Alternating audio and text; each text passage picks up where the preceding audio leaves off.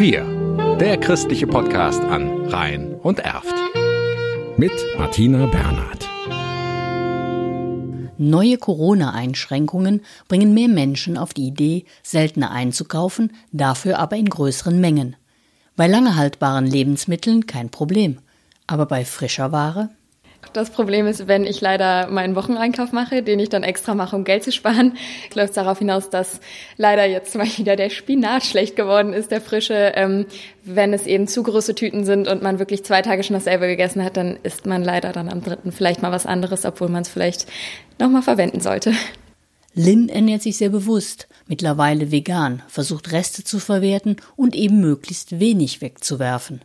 Andere sind da sorgloser. 55 Kilo Lebensmittel, so die Statistik, landen durchschnittlich pro Jahr und pro Kopf in Privathaushalten einfach im Müll und nicht im Magen. Nachzulesen auf einem der Plakate der Aktion Zu gut für die Tonne des Bundesministeriums für Ernährung und Landwirtschaft, die bis zum 20. November im Foyer des Anton Hein Hauses in Bergheim ausgestellt werden. Wie viel ähm, Wasser in der Produktionskette verbraucht wird, das war mir ehrlich gesagt nicht klar. Vor allem sogar bei Äpfeln, wo man sich vielleicht fragt, okay, die werden ja eigentlich nicht mal gewaschen vorher. Wo taucht da das ganze Wasser in der Produktionskette auf? Fand ich auf jeden Fall heftig zu sehen. Die Produktion eines Apfels, 100 Gramm, verbraucht in etwa 82 Liter Wasser. 100 Gramm Rindfleisch sogar mehr als 1500 Liter. Da staunt auch Katharina. Ja, mich hat auch auf jeden Fall einmal das mit dem Wasser sehr beeindruckt, weil ich das auch nicht wusste.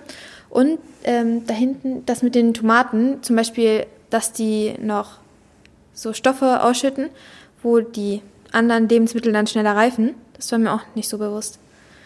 Diese Ethylengase geben auch Äpfel ab.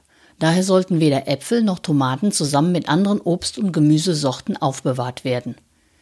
Eine sorgfältige Lagerung von Lebensmitteln ist eine der goldenen zehn Regeln gegen Lebensmittelverschwendung. Für Katharina steht jedenfalls fest.